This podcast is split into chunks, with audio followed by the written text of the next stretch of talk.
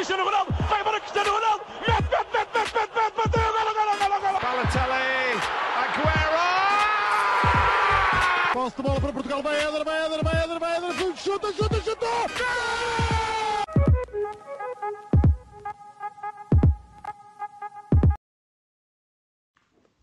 Olá, sejam muito bem-vindos a mais um episódio do podcast Suspanenca. Estou acompanhado dos habituais Miguel Rocha e Rodrigo Canhote. E já fazemos esta coisa há um ano. Portanto, e isto é o episódio especial aniversário aqui do nosso projeto Hispanenca. Já lido com o Miguel e com o Rodrigo há algum tempinho a ouvir as opiniões estúpidas dele sobre o Porto e do Benfica. E eh, as minhas opiniões sempre certas sobre o Sporting, obviamente. Bem, para celebrar esta data, nós tivemos a ideia de convidar todas as pessoas que já tinham vindo de fora, obviamente, uh, falar um pouco connosco, e foi isso que fizemos. Convidámos todos os convidados que já tinham vindo gravar um episódio connosco, e uh, obviamente que nem todos puderam, porque seria muito complicado uh, gerir essa questão das agendas, que são ainda bastantes convidados, cerca de 15 ou 16 mas estão aqui uh, 11 a contar connosco, portanto, 8 dos que já vieram, e também temos aqui um painel de luxo, sim senhor. Portanto, antes de apresentar, vou só explicar aqui o conceito da coisa. Eu, eu aliás, nós, mas foi eu que enviei as mensagens, mas nós pedimos a cada um deles para escolher a sua memória mais marcante no futebol e nos vir falar um bocadinho sobre isso. E, e é isso mesmo que vamos aqui fazer.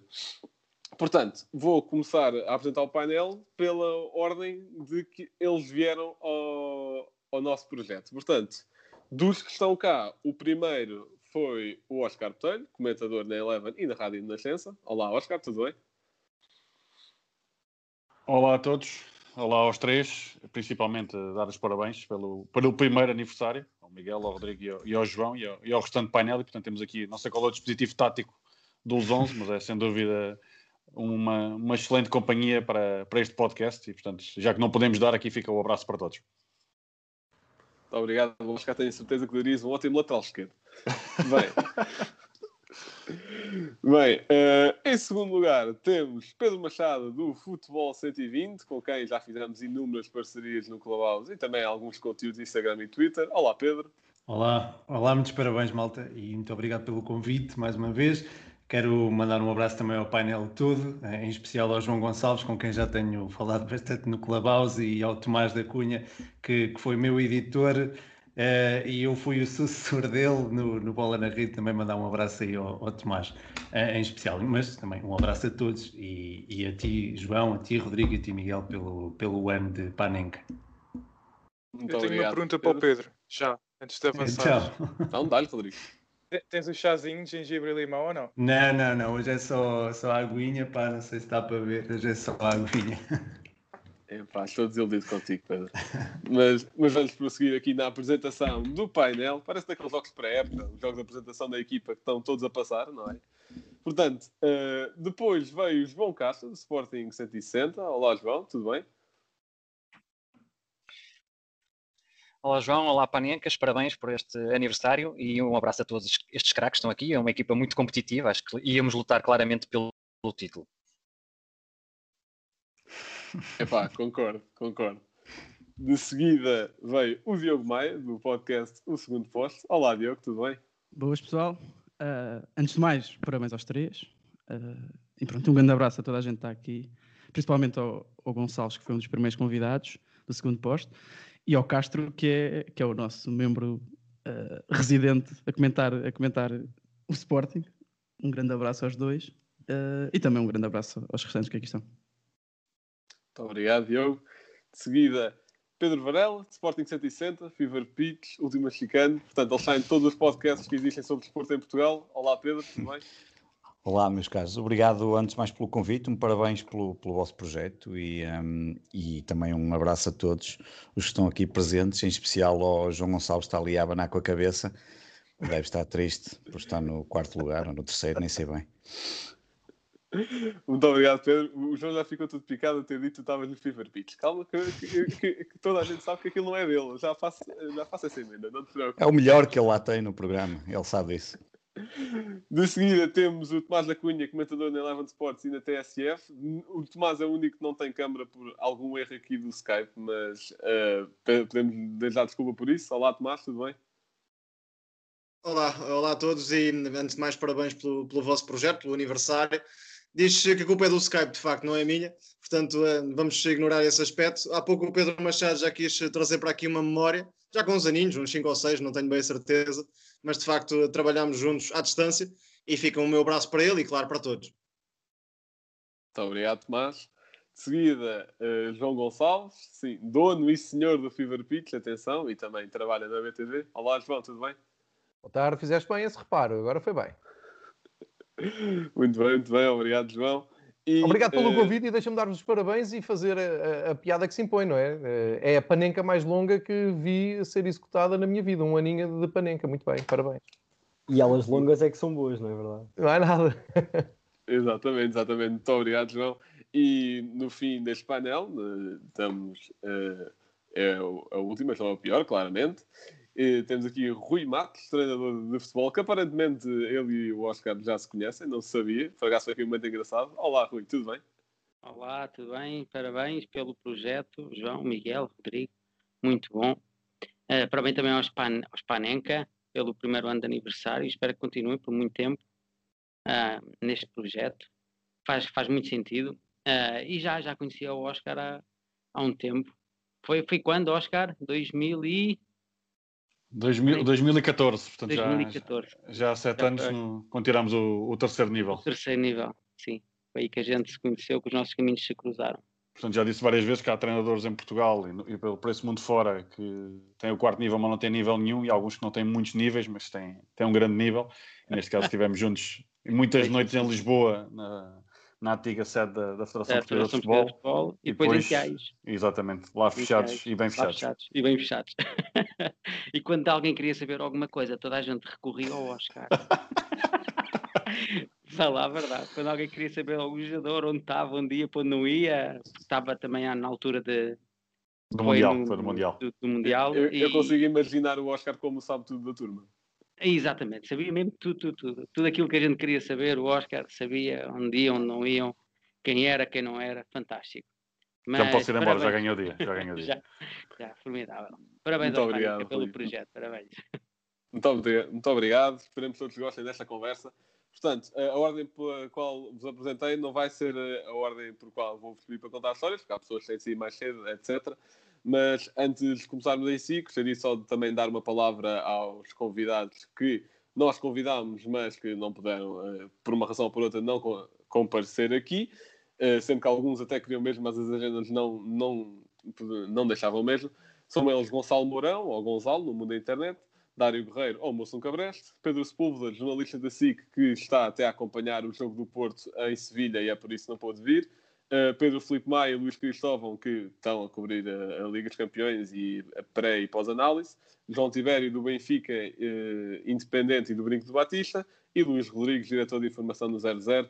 Uh, muitos deles queriam vir, mas não conseguiram mesmo. E é isso também deixamos aqui uma palavra para eles. Portanto, agora sim, vamos começar aqui a partilhar histórias e ditou o sorteio, que não foi sorteio, foi uma lista que eu fiz, que o primeiro a, a contar a sua história mais marcante no futebol é Pedro Machado. Pedro, qual é, é a tua história mais marcante que envolva o futebol? Sou logo eu a dar o pontapé de saída, posso. Uh, mas mais marcante no sentido em que pode ser a primeira memória ou é a memória mais impactante? Porque a memória mais impactante será forçosamente, diria, o gol do Éder no, no Euro 2016, mas acho que isso se calhar vai ser partilhado por muita gente. Se calhar eu adotava hum, a minha primeira memória futebolística. Achas, achas que se enquadra bem aqui? Vai, vai que é tua, faz o que quiseres. Uh, pá, é, é uma das primeiras memórias e, é, e, é, tem a ver com o Rui Costa, o, o número 10 de, do Benfica, da seleção, da seleção portuguesa. O João Gonçalves conhece-o bem, certamente. Uh, pá, é, enfim, foi um jogo contra a Hungria, Portugal-Hungria. Uh, Lembro-me que era um momento de um livre direto. Pá, e, e eu estava a ver aquilo com atenção e não, ainda, não, ainda estava a perceber bem o que é que era o futebol, o que é que não era. Pá, e o meu pai uh, chega-se ao pé de mim e diz assim: Olha, o meu pai é benfiquista. O meu pai disse assim: Olha, estás a ver aquele cabelo grande? Vai, vai rematar em folha seca. Eu nem sabia o que, é era folha seca. Pá, de facto, o Rui Costa pega na bola, faz um remate que eu depois, mais tarde, viria a saber que era em folha seca e a bola vai mesmo entrar e, e, e acontece exatamente como o meu pai disse. E, e, esse memório, essa memória, digo, ficou, pá, ficou aqui cravada na cabeça de uma forma que eu, que eu não consigo apagar e é, e é de facto, uh, se calhar, aquela que mais me marcou. Uh, pronto, claro que o gol do Éder foi aquele, foi o, e se calhar, uh, pronto, o gol do Marinho na final da Taça de Portugal frente ao teu Sporting Blanco e também ao, ao Sporting do Varela, peço desculpa por trazer estas memórias. Uh, claro que o gol do Marinho pela Académica foi se calhar também uma das memórias mais marcantes, mas esta aqui foi mesmo das primeiras, o gol do Rui Costa frente à Hungria, acho que era a qualificação para o Mundial 98, agora não me recordo, foi de facto a primeira e foi também impactante, por isso pronto, fica, fica, fica já despachado.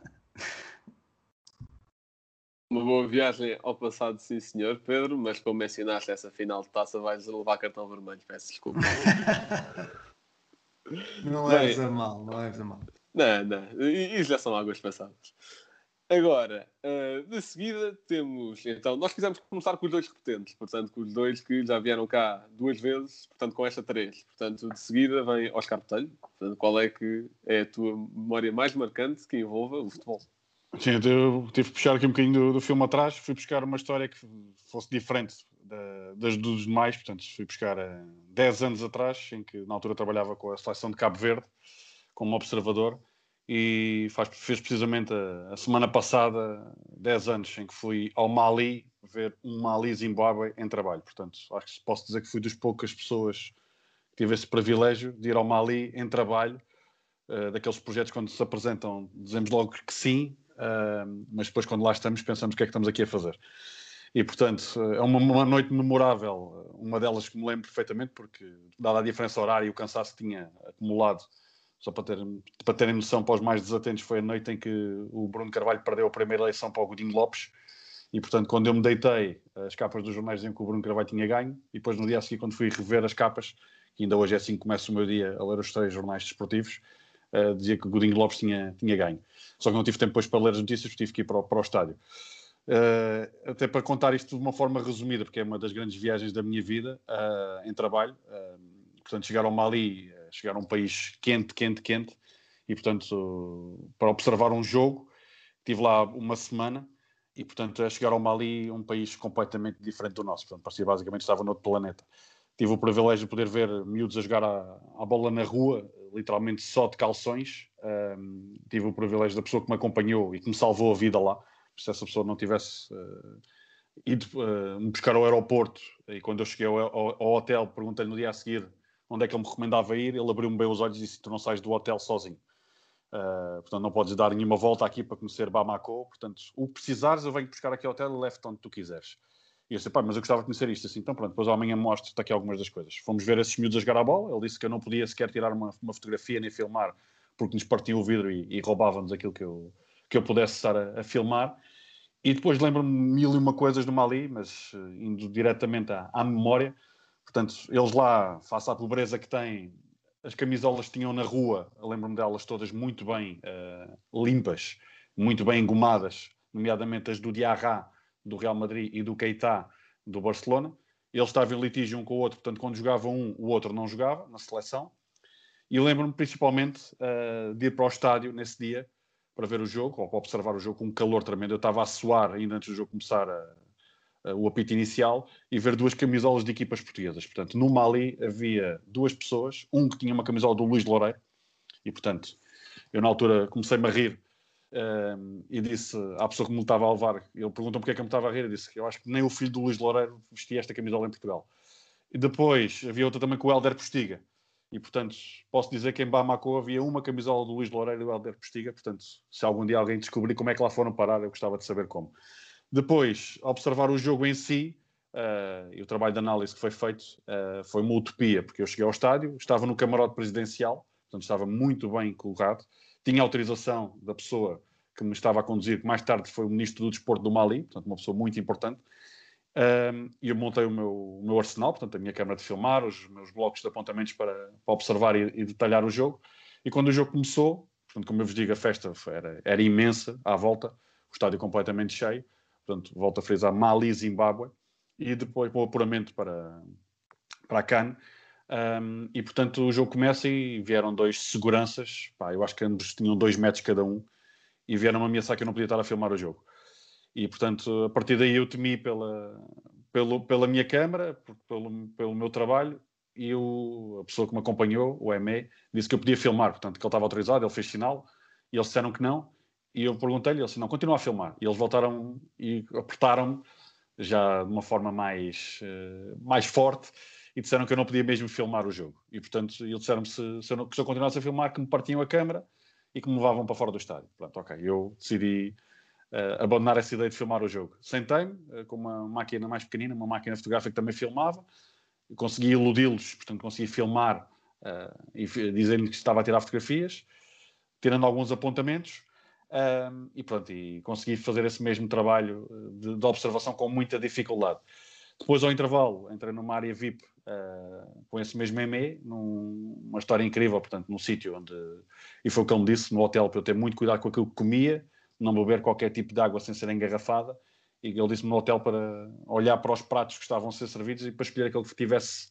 Uh, portanto, faça aquilo que hoje em dia em nós, para nós é uma falta de educação, escolher aquele que mais vezes estivesse a ser servido, porque o resto podia estar uh, com algum problema ao nível da alimentação e podia ter uh, problemas gastro, uh, gástricos.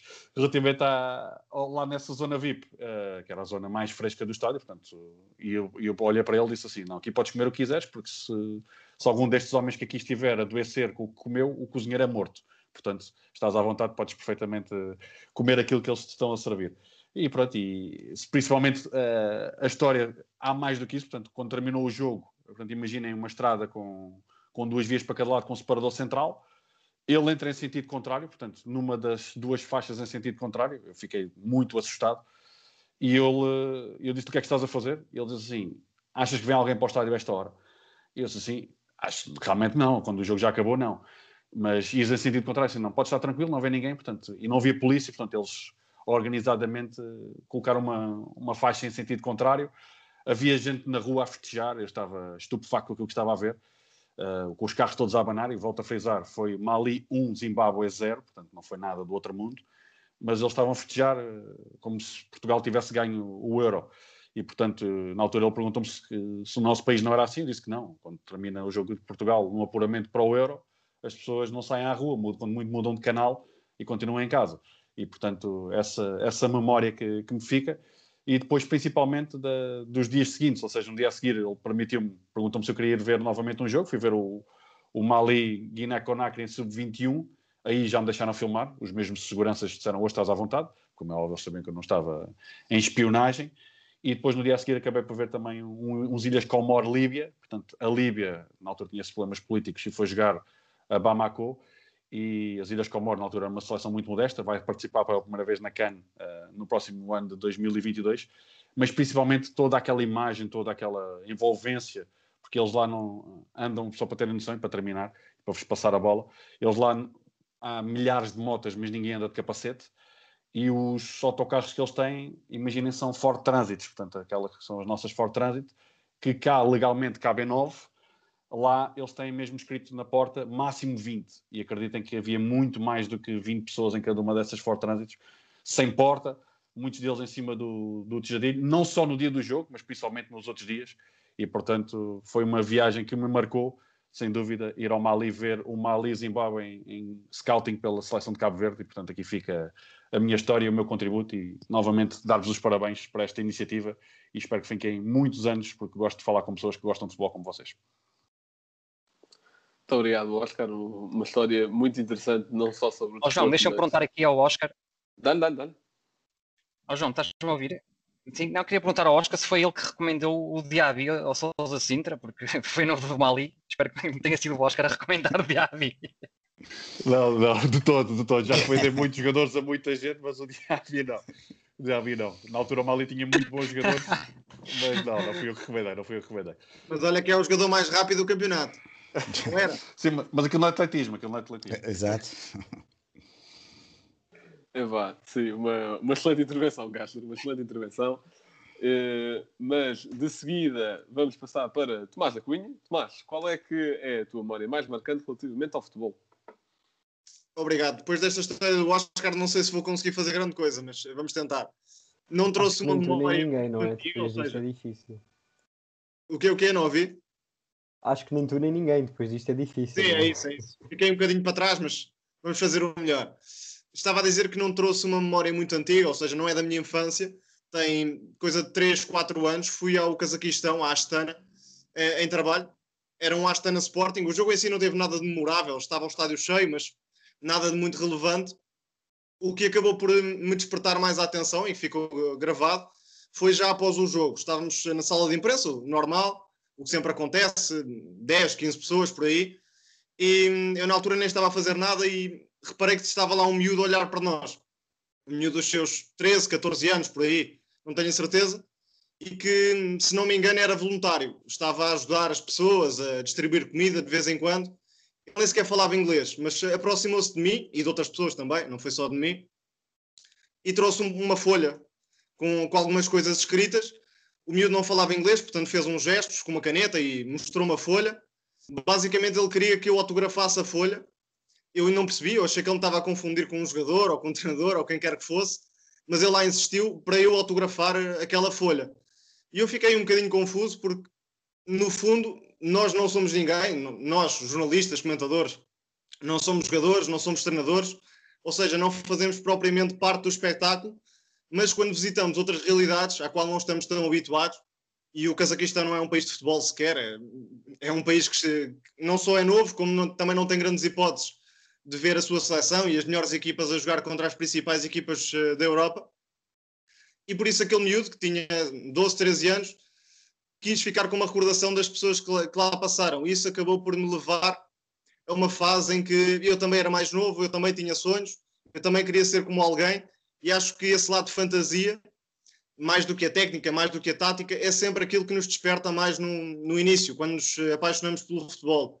E por isso hum, a inocência e a ingenuidade daquele miúdo, que nos via quase como um- umas estrelas, acabou por marcar. E, e desde então, se calhar aprendi, e, e esta pandemia também nos ajudou a isso, a não tomarmos tudo como garantido e a tentarmos eh, relativizar um pouco aquilo que temos e aquilo que não temos, porque há pessoas que gostavam de estar no nosso lugar. Uma história muito interessante, de facto, Tomás, e não te preocupes, não, não ficaste atrás do Oscar nem em qualquer que seja a medida, são ambas histórias muito interessantes. Uh, de seguida, vamos passar para o Pedro Varela. Pedro, qual é que é a tua memória mais marcante relativamente ao futebol? Bem, deixa-me dizer que o Oscar lembrou também uma grande personagem que é o Luís Loureiro, que a única coisa boa que fez no Sporting foi marcar um gol contra o Benfica quando ganhámos 2-1 em 2005. De resto, não fez mais nada no Sporting, mas foi bom recordar o Luís Loureiro num jogo que ficou 2-1 e que os gols foram marcados todos por Sportinguistas. Mas tem uma O camisola no Mali, portanto. Portanto, vê lá, portanto, marcou um gol pelo Sporting num derby e uma camisola no Varela, se Mali. não tens nada É. para dizer, dá lugar Pá, ao está calado. Três, e nesse jogo o Benfica marcou um gol pelo, pelo famoso sportinguista Simão. Ahm, enfim, que depois deu origem a vários cânticos ah, na bancada sul em Alvalade. Ahm, olha, eu, histórias marcantes, eh, quer dizer, a mim, que me marquem a mim enquanto adepto de futebol, eh, tenho algumas. eh, ah, quando vocês perguntaram, a mais marcante será sempre, para mim, não, não há dúvida absolutamente nenhuma. Um, por serem poucas, para começar, mas é óbvio que é o título do Sporting conquistado em 99-2000, um, por diversas razões, não propriamente só pelo título em si, uh, que tem sido poucos nestes meus anos de vida, de 46 que vou fazer este ano, mas porque começou o adepto do Sporting e moro na cidade do Porto já há 45 anos, um, toda a minha vida, pelo menos assim, a partir dos 10, 11 anos, que me recordo melhor das coisas do futebol. E eu, desde muito cedo, comecei a ir ao futebol com o meu avô, desde os 7, 8 anos. Portanto, não me recordo praticamente, não é praticamente, não me recordo nada do título de 81 e 82. Portanto, o de 99, 2000 é marcante. Não só pelo título em si, obviamente, hum, impossível ter ido ao estádio, não, não recusei-me, obviamente. Na altura tinha começado a trabalhar, 99, eh, mas era impossível naquela altura um, pagar os tais 20 contos, que era quanto custou o bilhete mais barato, por, por esse por esse marcados esses preços pelo famoso presidente dos Salgueiros do Linhares, que já não está cá entre nós, mas que também não era uma figura muito muito muito amada no universo do futebol, principalmente pelos adversários. Um, e portanto não deu para estar no estádio e só foi possível, tal como aconteceu com o Castro também, já falamos isso noutros momentos, um, pela, pela, ida depois do jogo terminar, não é? O Sporting vence em Vidal Pinheiro, depois uh, fui para o estádio do, Salgueiros, Vidal Pinheiro com um conjunto de amigos festejar e acabamos obviamente nos aliados. Eu lembro perfeitamente quando estávamos no, no, Vidal Pinheiro que na altura ainda pensamos, epá, isto era bom, irmos a Lisboa, isto o jogo foi um domingo, mesmo trabalhando amanhã, mas amanhã é isso que se lixe, mas vamos, era bom ir a Lisboa, mas na altura, e, e, e era, era uma, porque nós nunca tínhamos visto o Sporting ser campeões, especialmente a maior parte dos que estávamos ali, éramos da cidade do Porto, não fazíamos ideia de como é que a coisa iria acontecer no Porto, como é que ia ser o festejo, e depois quando chegamos aos aliados, e percebemos que afinal havia muitos sportingistas escondidos e que, e que, e que não, que não pá, que estavam há anos à espera de finalmente poder festejar um título, acabamos por, por, por, estar, uh, por estar ali no, nos aliados, nos famosos aliados, e por ver aquilo que durante muitos anos está, estávamos habituados a ver os nossos rivais, especialmente o Porto, que dominava completamente o futebol, dominava grande parte do futebol nacional um, nesse, nesse período, uh, e portanto acaba, para mim, é, será sempre um, mais marcante enquanto adepto, enquanto sportinguista um, e, e, enquanto experiência, não só porque o campeonato foi, acabou por ser duro, porque eu ali, porque depois eu também sou uma pessoa que não era, pessoalmente nessa altura, já fui mais, hoje em dia tento-me controlar mais, mas não sou propriamente uma pessoa muito calma a ver os jogos, eh, bastante enervado.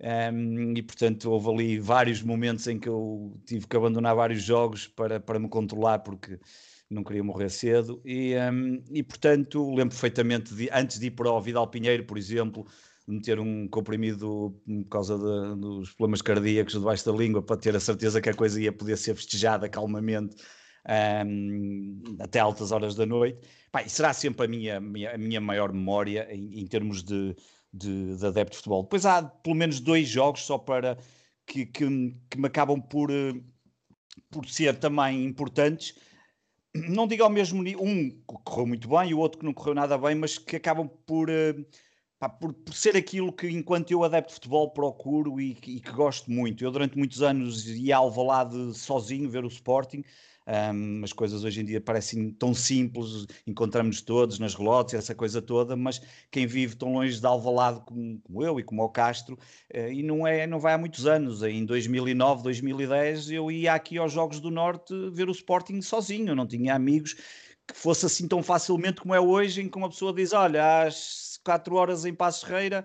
e encontramos todos na Relote XPTO e aparecem pessoas que nunca vimos de lado nenhum e conversamos todos. Hoje é completamente diferente e as redes sociais ajudaram muito. Mas aqui há uns anos não era a coisa não era assim tão facilmente. Eu ali um período em que eu ia muitas vezes ver jogos a Lisboa e e vinha todos os dias. O João Gonçalves é testemunha disso porque algumas das vezes dormia em casa dele, outras vezes íamos jantar ao famoso Edmundo depois dos jogos.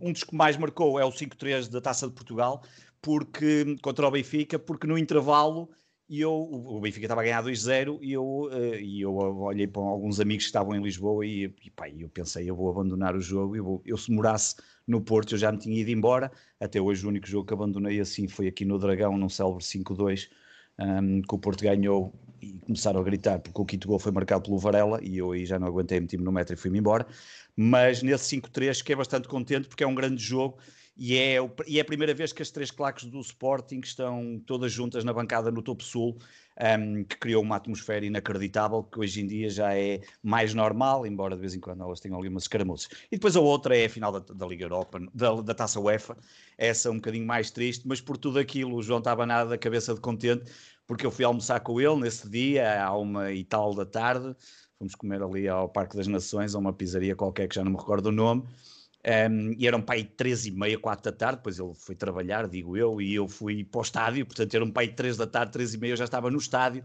o jogo era um, 7h45, 8 horas, já não me recordo, sete e meia, portanto, e aquilo, no final foi, o João sabe muito bem, eu não tenho problema nenhum, ganho ou perca, no final do jogo, vou ver, vou, não tenho problema em ir jantar com os amigos, seja do mesmo clube, sejam clubes diferentes, fui jantar com vários benfiquistas quando o Sporting perdeu um zero com o Luizão e estava na luz. Um, não tenho problemas nenhum. E esse jogo, particularmente, gostou muito.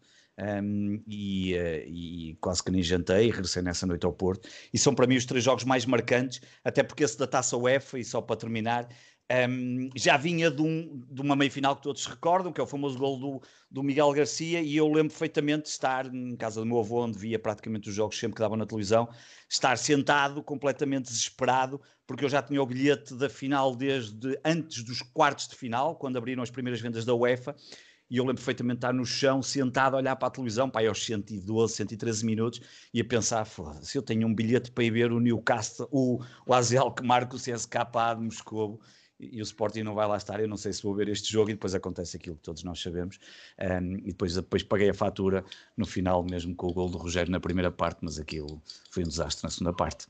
E são as. Pá, foram, foram três, mas para mim são três memórias que, que são absolutamente fundamentais ao longo destes anos, uh, enquanto, enquanto adepto sportingista e enquanto adepto de futebol e, e de jogos ao vivo, que é das coisas que eu mais gosto de ver como disse o João há bocado, posso não, não saber muito, posso não falar muito, pessoalmente do, se for fora do Sporting, não sou das pessoas que, saibam, que sabe mais de futebol, nem pensar, mas enquanto adepto é das coisas que eu mais gosto de ver futebol ao vivo, seja qual for, um, pode ser um Estoril, Peshawar ou lá o que é que foi que fomos ver uma vez, Uh, em Lisboa para, para a Liga Europa, ou para apuramento para a Liga Europa, não, já não me lembro o que é que era, uma coisa qualquer, mas que fomos lá comer o pão com chouriço, isso é que era importante, e ver bola, portanto, isso para mim é o mais importante.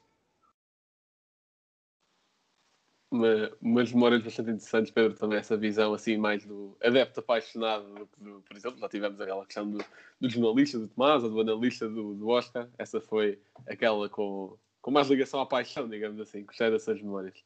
Bem, agora já, já Opa, tivemos assim. Desculpem, só antes de passarem para a próxima história, vou ter de sair. Desculpem lá, mais uma vez, parabéns ao vosso projeto e boa continuação de histórias.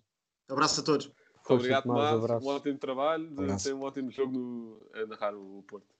Obrigado, obrigado. Fiquem bem.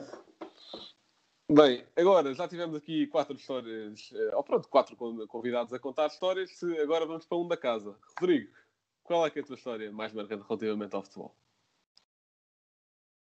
Bem, desde já, olá a todos e também parabéns a nós e dar aqui um abraço a todos. Uh, também agradecer por terem não só participado neste episódio, como nos demais em que foram convidados. Bem, tivemos a visão do adepto, do analista e do jornalista. Vamos agora ter a perspectiva do jogador. Venho aqui falar do, do meu primeiro gol uh, como jogador. Eu joguei uh, futebol há cerca de 3 anos e foi uma coisa que, que ainda estou hoje para perceber que é, eu jogava como defesa central e nesse jogo, ao intervalo, o treinador lembrou-se de meter a médio esquerdo. É, só porque sim, nunca fui assim um jogador muito rápido. É, aqueles que já jogaram comigo, neste caso o Miguel e o Blanco, sabem que talvez a minha melhor característica como avançado ou como médio seja a força de remate, mais nada. Porque de resto é, sei dar cacetada, mas nunca fui assim um jogador muito, muito tecnicista. Mas bem, é, foi, foi uma jogada em que me passaram a bola e eu decido, bem, eu não, não sou muito rápido, também não tenho mais nada e remato assim de fora da área, acaba por ser um, um bom gol frente ao Belenenses, o verdadeiro Belenenses. Uh, não é uma equipa nada fácil nos escalões de formação e acabámos por, por levar 5-1 nesse jogo, mas pronto, uh, foi a história do, do meu gol, uh, que evitou assim uma humilhação. Na época seguinte, joguei guarda-redes, portanto, não percebi muito bem o que é que se passava ali naquele clube. A verdade é que joguei central, médio esquerdo e guarda-redes depois. Mas esta foi a minha memória como jogador, uh, mas talvez a memória mais marcante, claro, é do europeu, mas tirando isso, acho que tem de ser, e agora peço desculpa ao Castro, ao Varela e ao Pedro e também ao Blanco, isto também vai tocar ali ao, ao Pedro Machado, porque vou falar da época 15-16, uh, ao Pedro Machado, que a académica desce nesse ano. Uh, e pronto, os sportinguistas sabem do que é que eu estou a falar. Uma época em que passou o campeonato praticamente todo em primeiro, em que perdem graças ao Brian Ruiz. E foi, claro, uma época que me deu especial prazer ganhar, porque o Benfica perde o seu subcapitão, Maxi Pereira vai para o Porto, Jorge Jesus vai para o Sporting, uh, o Benfica é goleado em casa pelo Sporting 3-0, uh, já depois de ter perdido a supertaça, onde Jorge Jesus tem umas declarações muito infelizes, onde goza com o Rui Vitória mesmo, uh, não há outra palavra para dizer, humilha Rui Vitória. Uh, Rui Vitória sempre muito sereno, a dizer que acreditava nos jogadores. E é, acho que é, é bonita a maneira como acaba este campeonato para o Benfica, não digo que foi a equipa que mais mereceu, porque acho que claramente nesse ano a equipa que jogou melhor futebol foi o Sporting, mas por aquilo que envolveu, ou seja, a saída de um jogador tão importante e de um treinador, o treinador mais titulado da história do Benfica, se não me engano, claro, e, e ridicularizar assim o treinador do Benfica, a dizer que o Benfica só jogava com as ideias dele uh, e depois vencermos o campeonato. Claro que o Benfica deve ganhar os outros jogos todos, mas claramente o, o campeonato foi vencido em Alvalade, uh, um estádio que é sempre muito complicado para qualquer equipa, e, e, vencer da maneira como foi foi algo que deu especial prazer. Mas também, uh, agora para alegrar os Sportingistas, também o facto de agora já não me recordo, Blanco foi há duas épocas em que eu fui a quase todos os jogos do Sporting em casa a usar ali a, a Gamebox do teu avô. Pá, tu, tu e as hipérbole, tu deves ter ido a 3 ou 4, tem lá calma. Não, não, não. Não, não, não, não. Fui a vários, fui a vários. Pá, foi foste dois Liga Europa e dois de campeonato, máximo. Não máximo. foi não, não foi não. Depois, Ah, depois, bem, depois, vemos, depois vemos os registros. Eh, e foi, foi marcante porquê? Porque nunca me imaginei, sendo adepto do Benfica, a ir a jogos do, do Sporting, não é? Ou seja, há sempre aquela coisa, se és de um, não vais aos jogos do outro. E também, eh, claro, foi talvez num período muito conturbado de, do Sporting, há duas épocas, chegámos a ver eh, a claque à porrada com a claque do Rio Ave, não era bem claque, porque não sei como Não, conseguiram se enfiar. olha, isso foi a época passada, foi a época do Silas, foi a época do Lionel Pontes, foi, Ah, foi a época passada. Exatamente. Ah, e também porque ah, foi a primeira vez que eu recebi a camisola de um jogador, que já mostrei aqui no episódio, que foi com, o- com o Luís Cristóvão, se não me engano, em que recebi a camisola do Clichy, eu que eu gosto muito de camisolas de futebol, e recebi a camisola do Clichy, um jogador que já tem assim uma história comigo e com o Blanco, se eles forem ouvir o último episódio percebem. Ah, portanto, e também porque marcou o fim da, da ida aos estádios do- dos adeptos, que até hoje ainda só foi possível uma vez, se não me engano, quer dizer, ter a dos Açores, mas acho que são estas assim as memórias mais marcantes que, que eu tenho. Muito bem, Olha, Rodrigo. relativamente à época Pedro. 15-16, eu pronto, agradeço teres lembrado de mim, mas curiosamente eu nesse, por acaso até tenho uma memória gira desse, de um Benfica académica, de um académica Benfica, digo, em que o Benfica vem cá a Coimbra jogar, eu, eu fiz esse jogo, fi- estava a cobrir esse jogo, eh, e a Académica quase empatou com o Benfica, mas o Jiménez no- nos minutos finais eh, acaba por dar a vitória ao Benfica, o João Gonçalves está a assinar com a cabeça, ele lembra-se bem desse, desse gol, foi, um- Sim, foi um sim, grande sim, gol. E foi uma. Pronto, também foi, foi, foi um desgosto para mim, porque a académica estava a lutar para, para não descer. E eu, curiosamente, estava eh, a, sala, a, a zona de imprensa, o, o sítio onde eu estava, era mesmo juntinho aos adeptos da, da- do Benfica, porque o Benfica ocupou o estádio todo, não é? Como é natural. Pá, e e foi, foi um bocadinho. Eu estava meio com cara de, de poucos amigos, e depois também tinha, tinha ali malta do, do Benfica completamente efusiva. Portanto, foi uma situação meio, meio caricata. E aproveitei, pronto, lembrei-me agora dessa época para essa época, o facto de teres mencionado essa época reavivou-me a memória. Mas pronto, era só, era só isso. O Jiménez que nessa época serviu de Coates, aquilo que é o Coates hoje para o Sporting, foi o Jiménez na época 15-16. Olha, eu por acaso escrevi eh, que o Jiménez nessa época foi, era uma espécie de Mantorras mexicano, pá, porque ele entrava, porque o Mantorras também tinha aquela coisa de entrar e marcar. O Jiménez era um bocadinho isso. Muito bem, muito bem. Agora, agora fiquei ainda mais chateado com o Pedro porque gostava esse empate e éramos campeões. Portanto, muito obrigado. Mas, mas de seguida passemos para o João Gonçalves. Eh, que história, que memória mais marcante é que tens para nos contar? Eh, se preferires falar depois, não sei. Pá, eh, primeiro ouvir estas histórias maravilhosas, nomeadamente a, a- a do Oscar, desconhecia toda eh, eh, aquele, hum, aquela aventura, pá, é espetacular. Hum, epá, eu, vou, eu, eh, eu sou o avô, não é? Eu sou o avô desta malta toda, pá, eu nasci em 73. Eh, e quando vocês me desafiaram para isto, eu comecei logo a pensar qual é a memória que eu posso partilhar, mas eh, vendo pela dinâmica, eu acho que vou fazer aqui um best-of também rápido, eu tenho, eh, tenho alguma capacidade de, de resumo. Uh, e vou colar aqui algumas histórias também com o Pedro, porque é engraçado, porque há muita gente que pensa que eu e o Pedro Varela estamos sempre uh, a insultar e somos amigos há duas décadas uh, e temos histórias muito boas para contar. Um, e, e queria, queria fazer aqui uma, um, uma introdução. Bem, primeiro a, avisar um, que estive nesse jogo da, da, Académica e estou ilibado porque estava na, na, na, num dos topos, portanto não estava perto da imprensa, não levaste comigo, mas fiquei okay. efusivamente esse jogo. Mas queria deixar aqui uma, uma coisa, queria contribuir para o facto de uh, nós temos aqui jornalistas, comentadores, analistas, uh, adeptos, malta que quer, uh, não sei, que têm projetos ligados ao futebol e provavelmente têm inspirações profissionais. Pá, e a vossa geração, a geração de, dos panencas, a geração do segundo poste, esta malta tem aqui uma responsabilidade que é tentar quebrar também aqui uns tabus com que eu cresci e que se calhar a maior parte da malta que está aqui e que leva isto mais profissionalmente ainda do que eu uh, se debateu uh, com, com este ónus de pá, és de um clube, ou, ou, os teus amigos, ou, ou, ou, já te revelaste que és de um clube, que, que, apoias um clube, e levas com isto até ao fim da vida. Portanto, ninguém te pode levar a sério se falares de um futebol internacional, uh, se sentares em frente a uma televisão a comentar um jogo entre o Bayern e o PSG, qualquer coisa que tu vais dizer, há de aparecer alguém a dizer, ah, tá, ele está a dizer isto que é do... o Di Maria fez uma grande jogada. Oh, claro, ele é do Benfica, obrigado. Um, e, e há isto muito pesado em Portugal. E eu uh, digo isto muitas vezes no Fever Pitch. Aliás, criei o Fever Pitch exatamente para ter um espaço meu uh, onde esteja nas tintas para o que é que as pessoas acham, que convido as pessoas que gosto para falar de futebol internacional, porque aí um ónus pesado e deixo este desafio de, de aniversário aos Panencas e também uh, aqui ao segundo posto e outros projetos que, que eu sigo. Uh, vocês têm aqui também esta, esta responsabilidade, pensem nisso, de, de, assumirem o vosso clube e gostarem de futebol e poderem falar de futebol, porque parece que em Portugal é quase uma coisa absolutamente proibida, não é?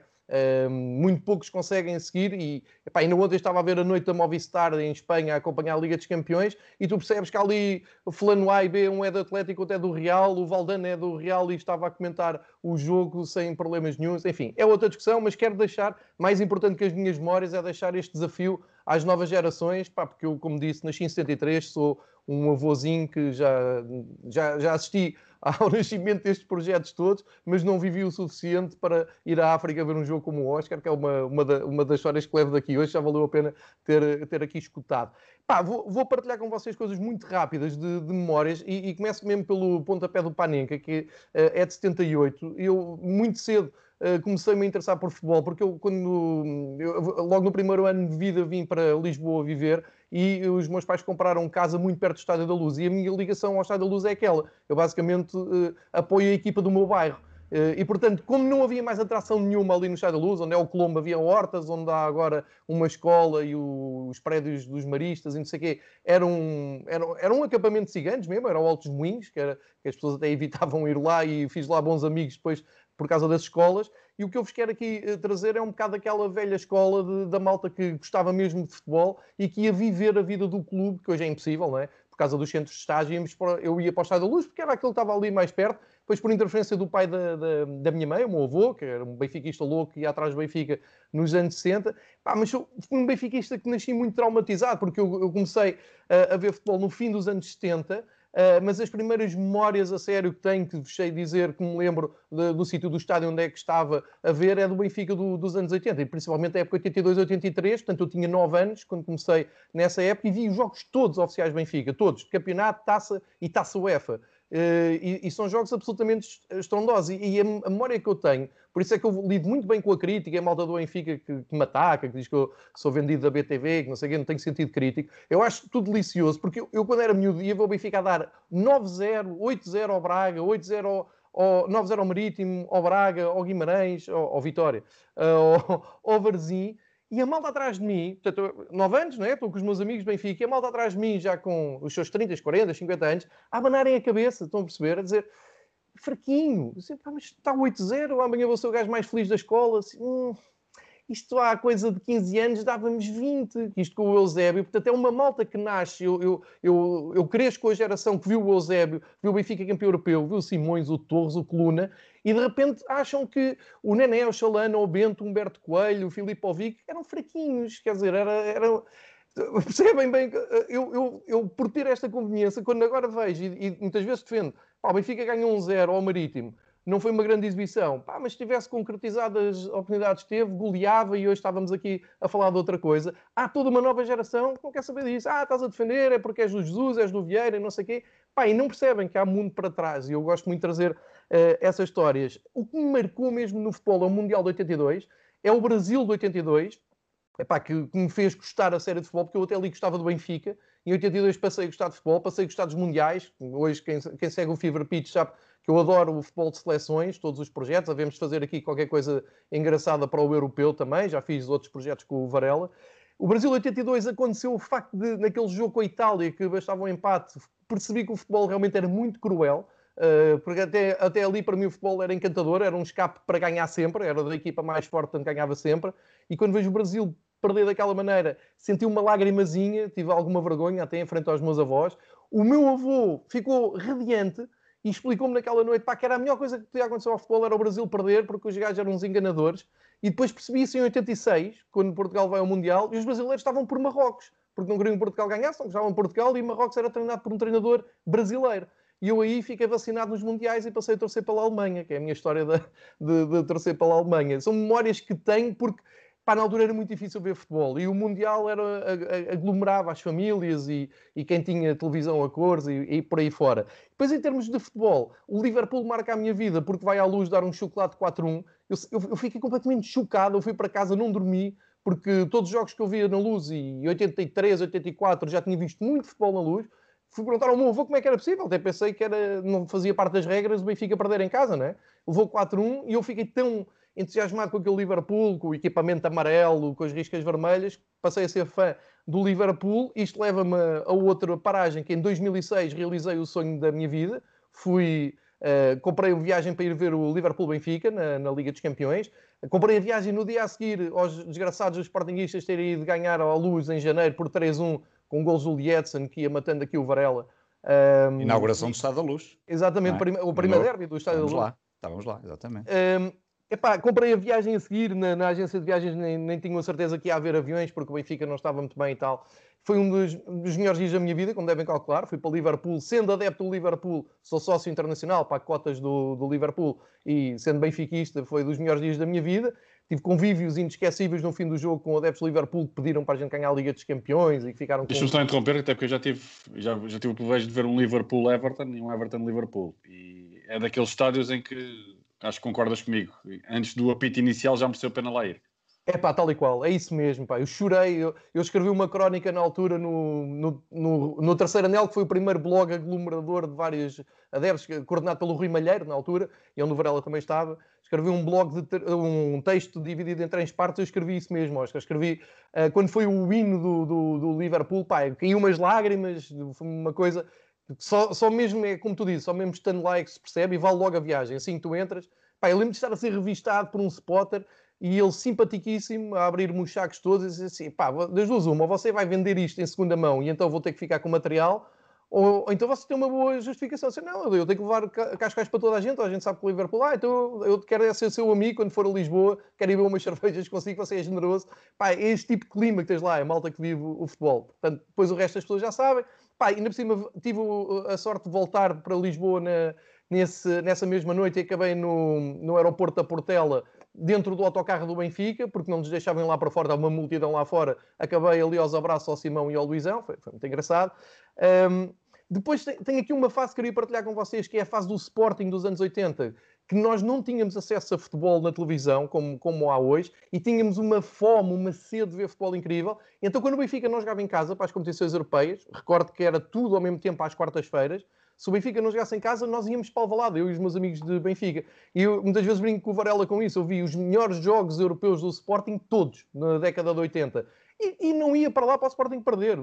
Podem não acreditar, mas não ia. Ia mesmo porque quanto mais, mais tempo tivesse o Sporting nas competições europeias, mais futebol a gente via e melhores equipas nós apanhávamos. Eu vi o Colónia do Litbarski e do, do, do Schumacher, eu vi o Inter do, dos alemães, que era, uma, que era uma equipa que eu, que eu adorava. Enfim, vi futebol, tenho memórias, e o Varela sabe, uh, incríveis à conta disso. Algumas também do Bolonenses, que também já expliquei isso num, num Fever Pitch, vi aquele Bolonenses Barcelona inacreditável do, dos anos 80, que o Bolonenses eliminando, depois de eliminar o, o Leverkusen. Um, tenho aqui uma história de, de vida com o Varela, uh, quem sou muito agradecido, porque conheci o Varela no início dos anos 2000, uh, calhou ir ao Porto ser entrevistado na altura na NTV, por causa de um, de um, programa que tinha na rádio, e o Varela, que nos conhecíamos de um fórum de música, foi ter comigo e ficou uma, uma amizade até hoje, e tenho histórias surreais, sempre com futebol no sangue, uh, desde ir ver um Vitória de Guimarães-Benfica, uh, porque a família do, do, do, Pedro tinha lá um camarote uh, e ele foi ter connosco a Guimarães, foi dos sítios onde eu comi melhor na minha vida, até eles saberem que eu era do Benfica, não é? Uh, fomos recebidos em ombros no, na, na, curva do Zé da Nora, Zé da certo, Nora, Varela?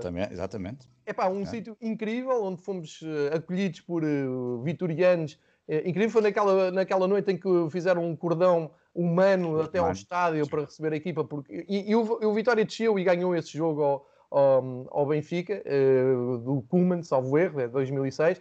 Mas tenho memórias eh, fabulosas e, e, só para encurtar, para dizer, eu fui a esse restaurante com o Varela, gostei tanto que uns anos mais tarde voltei lá com a minha mulher para lhe mostrar Guimarães num fim de semana e fui, fiz questão de ir a esse restaurante e aquilo estava tudo a correr muito bem, o senhor estava-me a servir de maneira superior, rojões e tudo o que tinha direito, e às tantas vem ter comigo e dizer, olha, eu conheço, eu só não tenho a certeza se é o que eu estou a pensar, mas eu conheço. Depois conheço, eu estive aqui há uns tempos com a família Varela, ah, já estou mesmo a ver, você é lampião, não é? Eu, sim, sim, sou lampião. Então, e esse almoço correu bem? Pá, aquilo já tinha sido aos anos. Eu, pá, correu bem, mas o que é que aconteceu no fim da época? Eu não sei, não me lembro. Então, o Vitória desceu. Desceu, mas já cá estamos e vamos outra vez enterrar-vos quando cá virmos. É esta, é isto que eu levo da minha vida, é este intercâmbio. E a minha mulher chocada com as asneiras que o homem dizia. Pá, mas sempre, sempre com futebol na, nas veias. Uh, e finalmente, para, para encurtar muito estas memórias, epá, e um, gosto sempre daqui de duas passagens. Primeiro, o livro da minha vida, e aconselho a todos que não leram, é do Nick Hornby, chama-se Fever Pitch, que dá o nome ao meu projeto, e é ali que eu me reconheço enquanto ser humano. Andava um bocado perdido até ali, porque é um gajo que adora música e futebol e que de, de, decora as datas em relação aos jogos que viu. É a minha vida, não é? Eu sei que a minha irmã faz anos no dia em que o Benfica uh, eliminou o Partizan e Tirana por 4-0 e os albaneses foram expulsos da UEFA, portanto, 16 de setembro, nunca me esqueço dos anos da minha irmã, é um bocado por aqui a Nick Hornby, uh, e, depois tem a convivência amorosa, à medida que um gajo vai, vai crescendo, vai tendo namoradas, e lembro que os meus namoros acabavam sempre no dia em que uh, ou a sogra ou a sogra faziam anos em dia de futebol, em dia de Benfica, e que achavam sempre que eu iria aos anos de, de familiar, até que eu tinha sempre explicar a mesma coisa, assim, então mas não vejo porquê, vou ver um Benfica Penafiel, pá, mas se fosse um Benfica Porto, um Benfica Sporting, eu compreendi agora um Benfica Penafiel, assim, mas ver uma coisa, Quantos pontos vale a vitória contra o Porto? Três. E com o Penafiel? Três. Tem que ir ao Benfica Penafiel, pá. Não, não há hipótese.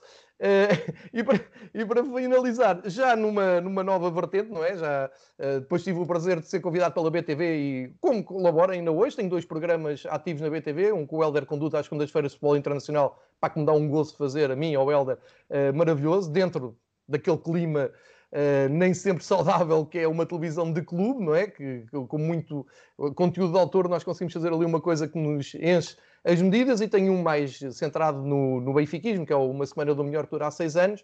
Um, e pronto, passei a ser uma cara mais reconhecida pelos adeptos do Benfica. E então, só para vos dizer e para vos deixar inspirados para o futuro, epá, eu nunca perdi a minha condição de adepto, de índio, de bancada, de ir a todo lado. Eu vou ver os jogos do Benfica todos posso. E então uh, vou, para fechar, uh, recordar uma história que me recordaram há muito poucos dias que eu não me lembrava. Boa Vista Benfica, gol do Jonas no último minuto, uh, no, no, tal ano em que estávamos a lutar com o Sporting ali taco. Estava no Bessa, atrás da baliza. Pá, o gol não vinha, 90 minutos. Eu já estava a ver a minha viagem para Lisboa a correr mal.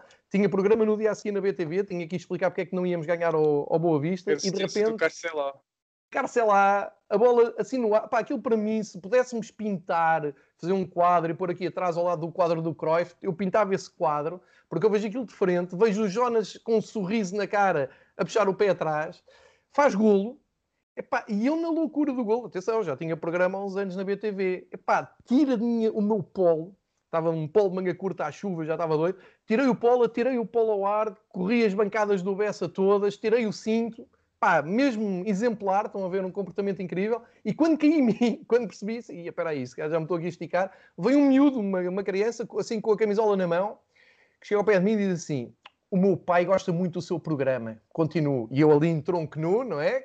Com as banhas de fora, ali, grande dignidade nisto tudo. Uh, só para vos dizer, pá, sim, é possível um gajo continuar a ser adepto, a viver o seu clube de forma maluca, descontrolada e isso tudo, e falar de bola e analisar e perceber quando é que o Benfica joga bem e joga mal, quando as coisas estão bem e estão mal, e sim, gostar de futebol internacional e poder falar com outros adeptos do, como o Varela, como o Miguel, de outros blogs, e ouvir projetos como os vossos. Fica aqui o meu exemplo, agradecendo o vosso convite e desejando todas as felicidades para vocês. Epá, muito obrigado, João. Especialmente essa última história foi algo espetacular. Epá, mas uh, gostei imenso dessa construção de memórias que fizeste aí. Que, Acima de tudo, há muita dignidade nesta do Bessa, há muita dignidade. Epá, uh, construíste bem aí esse clímax para essa melhor, uh, digamos, melhor história. Bem, de seguida aqui na lista temos. Olha, eu tenho, que, eu tenho que sair, pá, infelizmente. Não, sim, não, sim, não, sim. eu tenho mesmo que avançar, que eu vou gravar aqui uma coisa de Fórmula 1 também. Olha, um grande abraço a todos. Tenho pena de não ouvir, ou vou ouvir depois, mas até agora grandes histórias e a continuação do por muitos anos do vosso projeto, porque o João disse aquilo uma coisa muito importante e para terminar também, disse o ontem também no Sporting 160, acho que é absolutamente fundamental estes projetos novos eh, porque a responsabilidade é mesmo de todos, nós também temos no Sporting 160 enquanto, mesmo falando só do Sporting, porque a responsabilidade é mesmo de todos de, de criar outras condições e é possível discutir-se de futebol, como é que é a prova evidente, de sermos todos completamente malucos, eu revejo muito naquelas atitudes do João, porque eu também sou muito assim, e é possível sermos amigos e falar de futebol, eh, apesar de sermos clubes rivais, e, e isso para mim é, acaba por ser o mais importante. Um grande abraço a todos, ouço o resto das histórias aos que não posso ouvir agora, que me desculpem, ouço depois no, no podcast. Um grande abraço. Abraço, abraço. Pedro. Portanto, de, de seguida na lista temos o Rui Matos. Rui, qual é que é a memória mais marcante relativamente ao futebol? Tu também tens essa visão de treinador, não é verdade? Epá, eu não tenho assim uma memória assim marcante. Aquilo que eu tenho é uma coisa que é, que é crescente. Foi aquilo que me, que me fez tornar adepto de, do futebol. Uh, e começa logo desde muito novo. Lembro-me perfeitamente de um jogo, uh, Alemanha-Portugal, o gol do Carlos Manuel. E a partir daí é quando o futebol começa a fazer sentido para mim.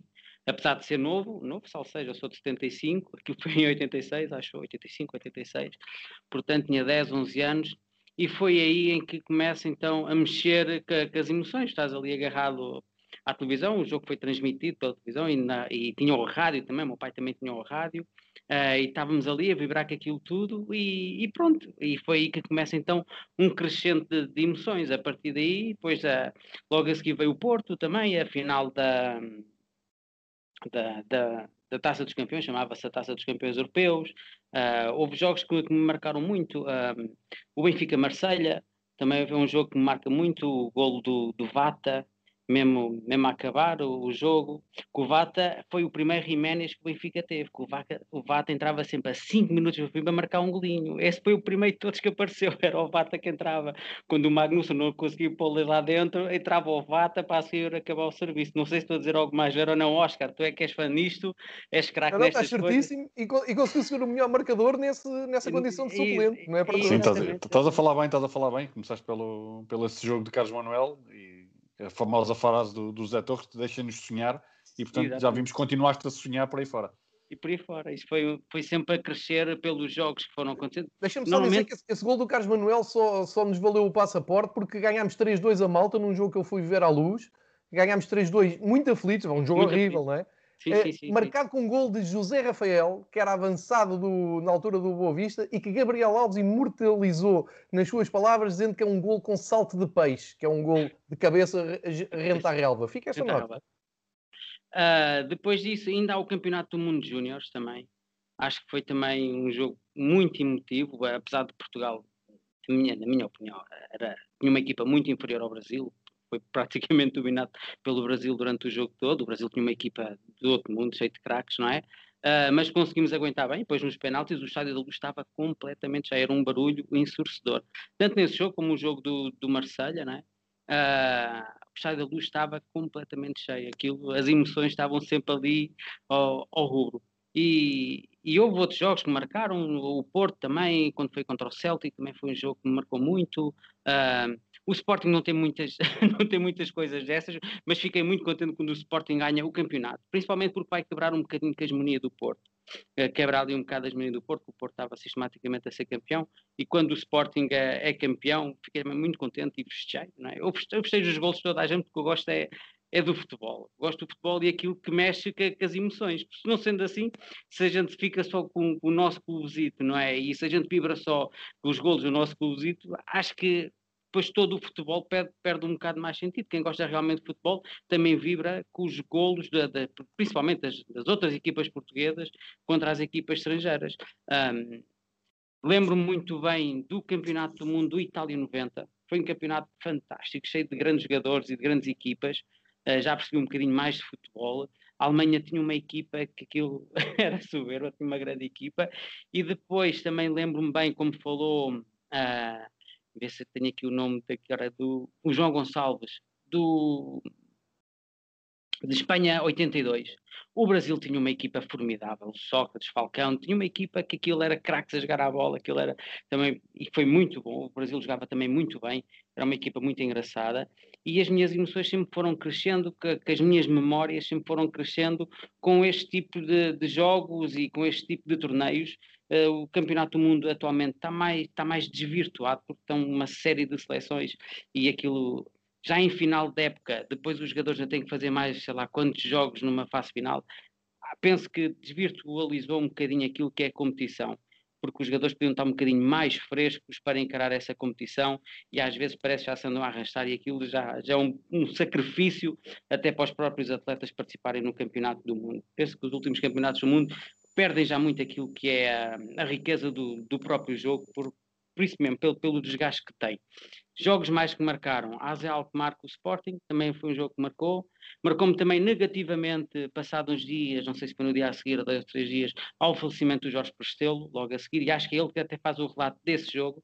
É uma pessoa também que muito me marcou pela forma como fechava os gols e como relatava os jogos. Era formidável, eu adorava ver, ver o Jorge Prestelo.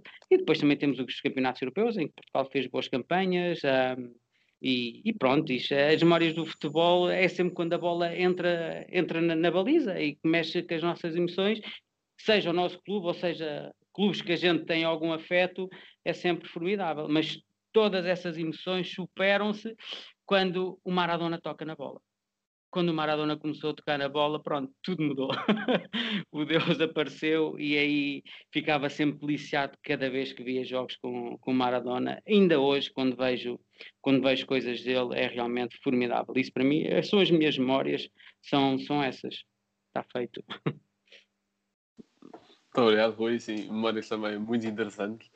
E isto é também engraçado fazer algumas viagens ao passado, especialmente com, nós os três, aqui os estudantes do podcast somos bastante nós, portanto vocês vão buscar coisas que nós pronto, se não, se não houvesse os livros, se não houvesse os jogos gravados, nunca iríamos buscar. Sim. Aconselho a ver jogos que mexem realmente com as emoções. Há um jogo do Benfica, Bayer Leverkusen Benfica, também é formidável. Qualquer pessoa, ninguém é indiferente àquilo, seja do Benfica, seja do Porto, seja do Sporting, ninguém, quem gosta realmente de futebol, não se pode ficar indiferente àquilo, porque aquilo realmente é realmente um jogo muito bom e que mexe realmente com as emoções das, das pessoas e que fica gravado na memória. Eu lembro de estar a ver esse jogo em casa com, com os meus amigos, não é?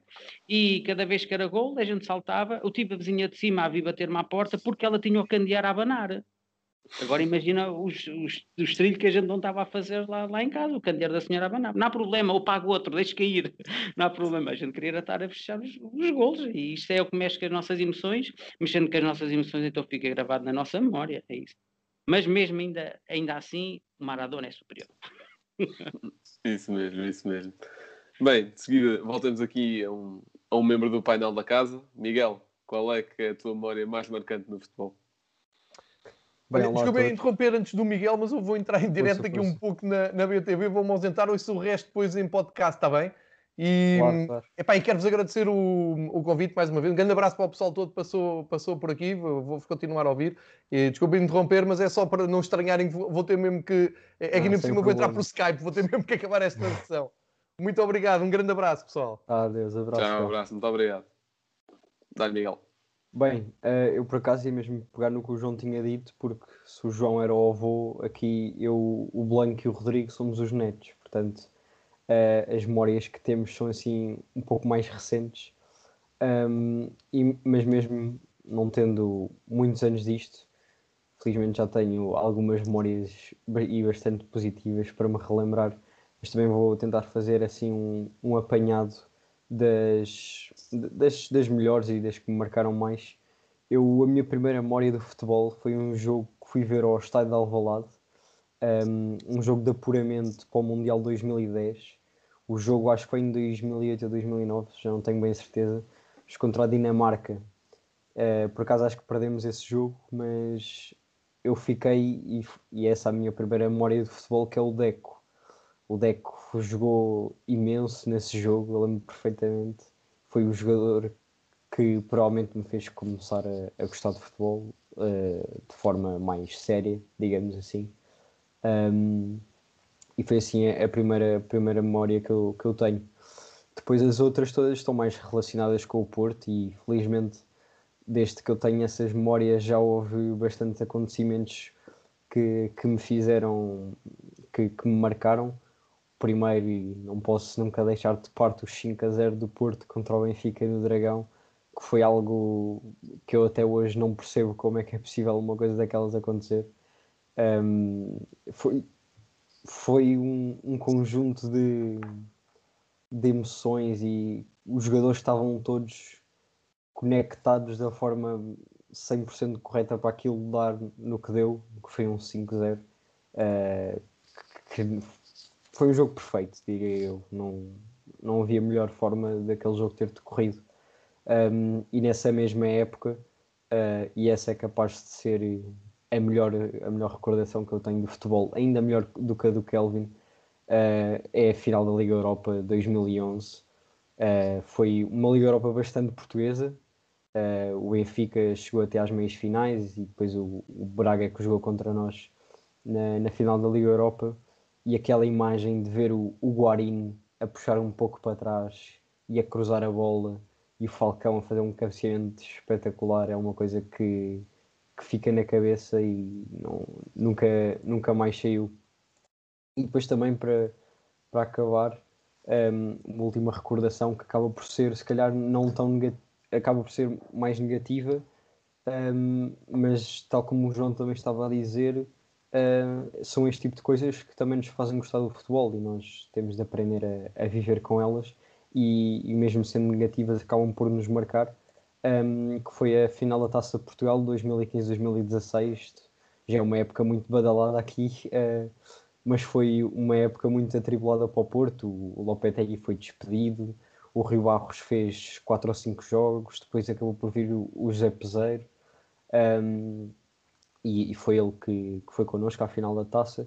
Um, e foi estava com o meu pai um, nós estávamos por acaso mesmo atrás do banco do Porto. O Porto começa a perder 2-0 com um gol do Josué e outro do Rui Fonte, acho eu.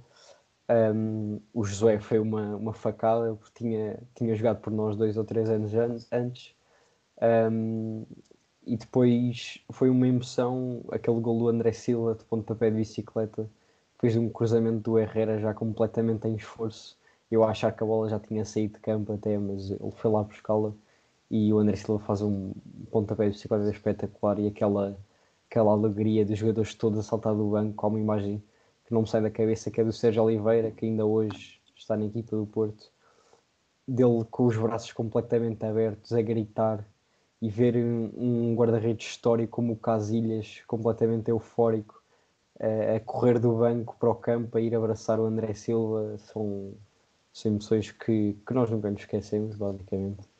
Um, e esse jogo acabou por dar numa derrota nos penaltis, mas a forma como chegámos a esses penaltis é que, é que ficaram marcadas para sempre. Uh, e portanto é aprender a viver com elas e também é com essas derrotas que, que fazem parte do futebol e que nos fazem gostar, gostar tanto deste desporto. Isso mesmo, Miguel, também gosto sempre quando recordo as derrotas do Porto, portanto, ainda bem.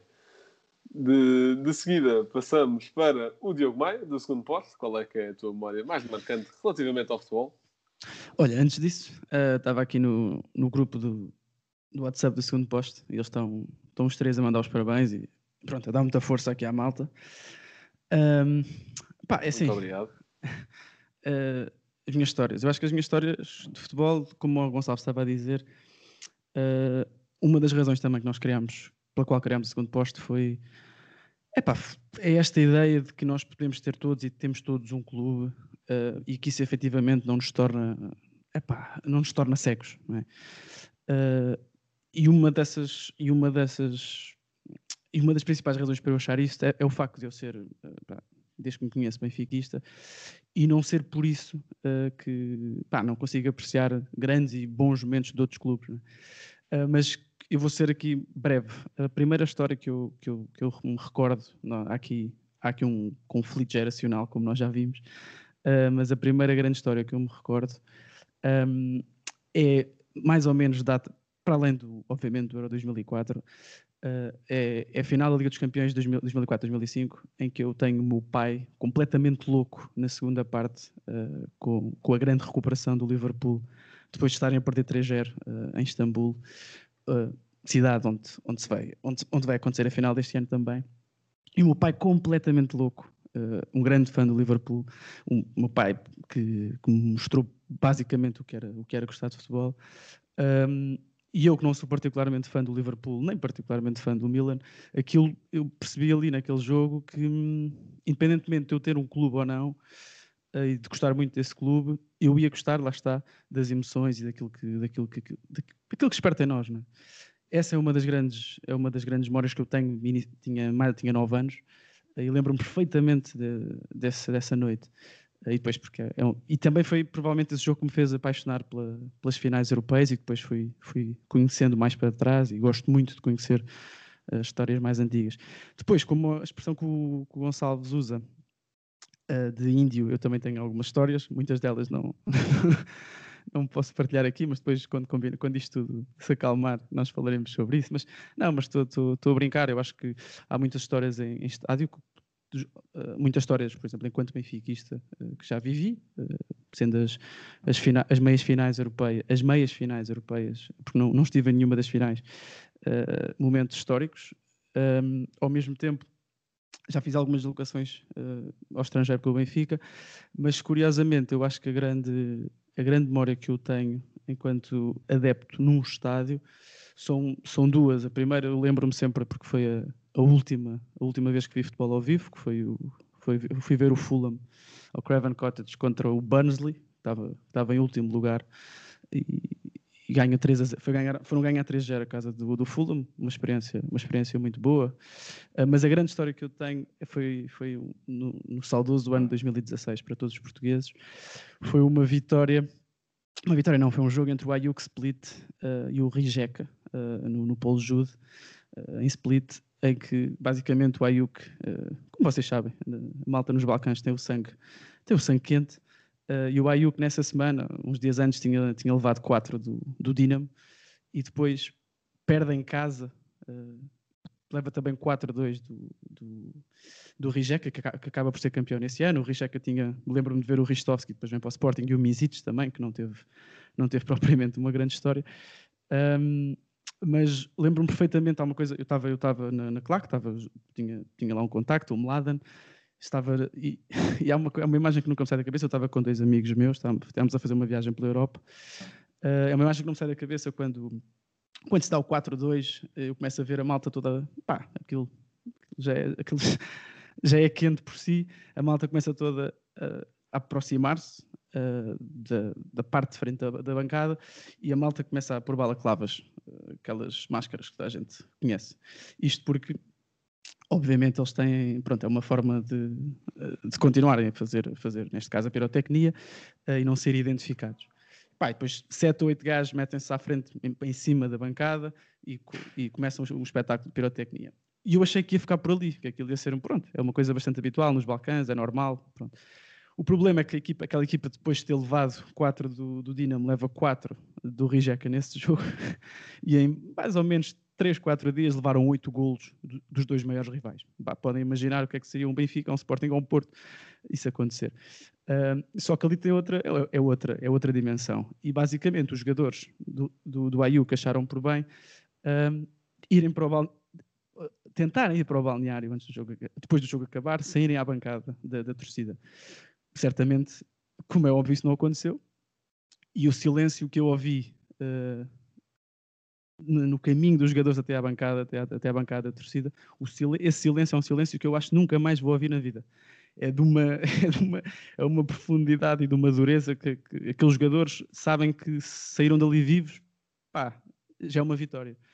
E pronto, depois há, há- eles, eles vão à bancada, há um conjunto de adeptos. Eu não, não, não, não, percebo croata, portanto não, sei bem o que disseram, mas não foram propriamente palavras amigáveis.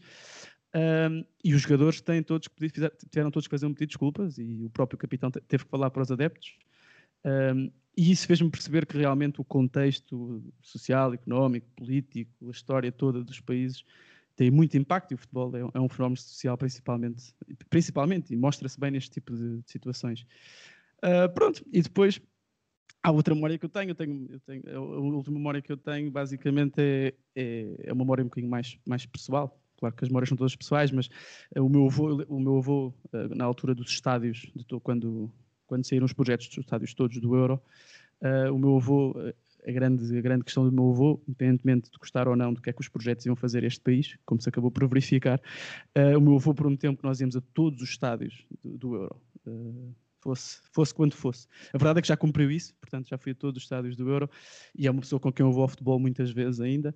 Ah, e pronto, e depois há, há muitas histórias com amigos, ah, incluindo malta do segundo posto, olha, incluindo o Gonçalves, incluindo outras, outras pessoas ah, que não estão aqui. E acho que é isso que nós levamos daqui. E para acabar isto, acho que é isso que nós levamos daqui. É, pá, são estas conversas que nós temos. O segundo posto existe, principalmente por isso. O segundo posto existe porque Pá, porque há quatro amigos que se juntaram para falar sobre futebol, como vocês os três fizeram e fazem-no muito bem, como outros tantos fazem. E, portanto, é isto que nós retiramos daqui. E, é, e pá, e para acabar, é, pa- é também por isto que eu, que, eu, que eu aceitei estar aqui convosco e pela qual gosto muito do vosso projeto. E também para vos dar os parabéns e uma longa vida à, à maior panenca de sempre. Muito obrigado, Diogo. Palavras muito bonitas, uma, uma ótima memória, especialmente essa da Croácia. E depois, para terminar aqui a ronda dos convidados, eh, Castro, eh, qual é que é a tua memória mais marcante? Estás aí sem câmara, não sei se me estás a ouvir. Estou a ouvir, eh, só que estou aqui com o miúdo, que agora fiquei com ele, porque a mãe teve que sair e, portanto, estou aqui mais atrapalhado, mas vamos a isso. Pá, eu tenho, tenho grandes histórias, eu gosto muito de futebol também, essencialmente eu gosto de futebol. hum, além do Sporting, tenho, tenho uma grande paixão pelo futebol desde pequenino, portanto, hum, tenho eh, a primeira história, podia ser, como é que já contei no 160, como é que fui levado ao Estádio das Antas para ser portista e acabei sportinguista nesse jogo, porque quem me levou teve a infeliz ideia de ver um Porto Sporting e eu apaixonei-me pelas riscas verdes e brancas, mas já contei. O, um, aqui o miúdo a mandar vir. O, um, depois tem a história, obviamente, o campeonato que o Varela já contou, era a história que eu ia contar e, portanto, não vou por aí. Há, há uma mítica final da Taça de Portugal, que é o Marítimo Sporting, que o Sporting ganha com dois golos de Arda Nova. Foi muito importante para o meu Sportinguismo, porque um, o Sporting não ganhava, nós aqui estávamos sempre uh, com falta de títulos, e principalmente aqui quem, quem, os Sportingistas do Norte Norte, e essa final para mim é marcante, porque o Sporting volta a ganhar um grande título ali e alguns grandes jogadores mereciam esse grande título, como o Figo, o Balakov, e portanto foi, foi muito especial também para mim, um, com grandes peripécias para chegar a Lisboa e para chegar ao estádio a tempo. Mas a grande história que eu vou contar, e depois, como o Varela contou mais sobre o Sporting e para não estar aqui a incidir muito sobre o Sporting, é a história, uh, um bocadinho como o Oscar Botelho, também já passei aqui por, uh, num jogo internacional por perigo de vida, e portanto eu estive no Brasil no ano que o Sporting por acaso foi campeão, e nesses, nessa altura no Brasil nós decidimos, o grupo de amigos, e como adoramos futebol, ir ao, aonde? ao Maracanã. Acho que é uma experiência de uma vida, Maracanã antigo, era muito, levava muito mais gente, estavam 90 mil espectadores uh, nesse jogo. Nós decidimos ir ver o, o Flamengo uh, Santos, uh, era um jogo decisivo. Romário jogava no Flamengo, vocês podem imaginar a confusão que estava. Nós fomos para a Gávea ver umas, umas cervejas, depois decidimos aparecer no jogo já ali em cima da hora e comprámos, já tínhamos bilhetes, mas não sabíamos que os bilhetes eram para ali, para a beira da claque do Flamengo. E portanto, ir para a beira da claque do Flamengo é basicamente arriscar a vida uh, e arriscar seja lá completamente negro, como foi que nós saímos com os fumos, que eles atiram um fogo de artifício mesmo uh, dentro do estádio, atiravam. Portanto, o Oscar já deve estar a imaginar, numa ali sentiu aquele perigo, e eu, nós quando entramos ali sentimos aquele perigo todo de, de estar junto da, da mancha negra, uh, rubro-negra, e então sentámos, dissemos, pá, não vamos falar aqui muito, porque somos portugueses, os gajos podem perceber, ainda pensam que somos de vasta gama. Vamos aqui ver o Romário, jogava o Leandro também, que jogou no Sporting, vocês recordam-se perfeitamente do, do, Leandro, o Oscar deve-se recordar, o ponta brasileiro. Pá, e quando o Flamengo entra, E eu posso-vos dizer que vi ali o Romário a aparecer a saída do túnel, não é? a subir aquelas escadas míticas do Maracanã, e depois não vi mais nada. É uma imensidão de fumo, de foguete a bater no teto, é uma coisa inacreditável aquilo. O Flamengo acaba por, eh, por ganhar. Uh, claro que o Santos só entra para aí uh, 15 minutos do fim, imaginem a confusão que deve ter sido. Pá, o estádio é, é brutal, o Maracanã, 90 mil pessoas, é uma sensação inacreditável por dois, por duas razões. Estava no, no mítico estádio Maracanã, estava com 90 mil pessoas ali uh, a torcer pelo Flamengo e depois uh, o Oscar deve-se lembrar disto, o Maracanã tinha aquela parte do peão cá em baixo e os adeptos ali andam à volta do campo, que é uma coisa, andavam, era uma coisa inacreditável. E pá, a primeira confusão que tu tens é tipo, o que é que se passa lá em baixo à porrada, mas não, eles acompanham a bola, ou acompanhavam no peão. Portanto, eles acompanhavam a bola, se fosse canto, eles iam a correr, dar a volta, se fosse falta do outro lado, vinham a correr, e portanto era uma confusão, uma imensidão. Isto, depois de um grande jogo, nós chegamos cá fora, na saída do Maracanã, eh, começamos a ouvir tiros atrás de nós, lá tivemos de esconder atrás de um carro, e quando chegamos ao sítio onde nós tínhamos o carro, o carro tinha sido rebocado. Portanto, em pleno Brasil, Rio de Janeiro, noite, carro rebocado, e nós tínhamos que, obviamente, saber do carro, senão íamos pagar uma grande multa. Ligámos lá, ao, ao, falamos com um senhor da polícia que nos disse: pá, o vosso carro está lá em cima, na serra, que é um depósito que eles têm lá, que é perto da serra, e nós fomos de, de, portanto, tínhamos comprado umas camisolas do Flamengo na praia e do Vasco da Gama e do Fluminense para trazer para a malta e para nós usarmos e, e decidimos ir, não é? Fomos de táxi para lá, chegámos lá ao, ao cimo da serra e realmente é, é um depósito, imaginem aquelas ruas escuras do Brasil, onde só há um muro e um, um lampião eh, com uma luzinha e uma garagem, assim, uma porta de uma garagem que é para o depósito, e o depósito fechado, e portanto ali estavam cerca de seis pessoas, éramos nós três que estávamos, mais outras pessoas que tinham o carro sido rebocado, eh, já era quase meia-noite e passavam aquelas motas com aqueles indivíduos que parecem que vão assassinar qualquer pessoa a cabeça à frente, a passar a olhar para nós, e nós olhávamos para os outros, e as pessoas brasileiras que estavam lá disseram, é a primeira vez que vem cá, nós, é, deve ser a primeira e a última, um, e as pessoas perguntaram-nos, olha, vamos ficar aqui todos unidos, porque se, se vamos dispersar aqui um bocadinho enquanto isto abre, uh, pá, vocês vão ser assaltados, ou nós vamos ser assaltados, temos que ficar aqui todos juntos, que eles assim têm mais medo, e foi, e foi assim que se passou. Tivemos todos juntos, estivemos lá duas horas à espera que nos devolvessem o carro. E, portanto, foi aquele sentimento que o Oscar sentiu que podia correr perigo de vida. Nós sentimos essencialmente nesse jogo também perigo de vida. Outras histórias, e também para resumir, eu sou um adepto e já vim aqui falar do Leeds United. Um dos meus sonhos é entrevistar o Cantona, está mais perto, vamos ver. E um, por causa do Cantona. Isto que dava no segundo canal os jogos, quem não se lembra, os jogos do segundo canal de futebol inglês, e o Leeds United eh, foi campeão com o Cantona, e eu fiquei fã, do Cantona, portanto, uma das experiências que eu gostaria era ir a Allen Road, Uh, o Oscar já foi ao Anfield Road eu gostava de ir a Ellen Road. Uh, deve ser uma sensação fantástica. Uh, fiquei fã, por causa, fiquei depois triste. O Leeds foi campeão, mas depois o Cantona acaba por sair, não é? vai para o Manchester e tem aquele sucesso todo. Mas eu sou tenho o autógrafo do Cantona, à custa do Sporting 160 conheci uma pessoa que é amiga do Cantona, eu tenho um autógrafo do Eric Cantona, um, e portanto tenho essa grande paixão. Uh, sobre futebol, uh, outras histórias curiosas, além daquela que eu contei, que fui às Antas para ser portista e fui sportingista. tenho outras que já fui ver grandes jogos, já fui ver o Boa Vista Inter, na altura forte do Boa Vista, fui ver o Porto Manchester United, depois o Porto é campeão europeu, já fui à luz ver um, Belec para a Liga dos Campeões. Portanto, eu tenho ido sempre a estádios, sempre que posso vou a estádios ver eh, futebol. Já fui muitas vezes ao Dragão, porque moro aqui perto e, tenho alguns conhecimentos que me permitem ver alguns jogos e, e adoro futebol. Portanto, o, o essencial, e acho que aqui dá-vos os parabéns pelo vosso projeto, os parabéns também ao segundo poste, em que eu já lá fui comentar duas vezes o Sport e espero ir no final da época uh, comentar um final feliz, uh, mas a verdade é que do que depender de nós, futebol. Do que depender de nós irás. Obrigado, Diogo, obrigado. E portanto, vamos, vamos lá ver o que é que o Ruben Amorim e o resto da equipa consegue fazer até ao final. Mas a, a verdade é que hum, adoro futebol, vou sempre ver futebol. Vou-vos confessar aqui uma coisa: eu fui uh, atleta e fui sócio do Salgueiros, ia sempre ao mítico Vidal Pinheiro ver os jogos uh, do Salgueiros, mesmo quando o Salgueiros descia.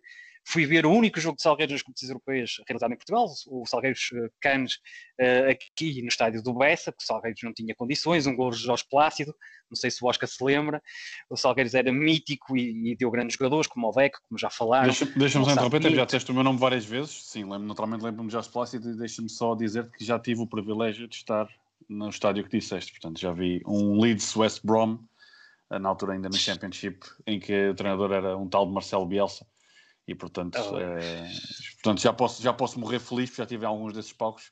E para quem nos está a ouvir, um dia que possa Maravilha. fazer um périplo por estes dois estádios e principalmente pelo Championship, uh, portanto, se, quem gosta de futebol tem que ir claramente a esses, esses palcos.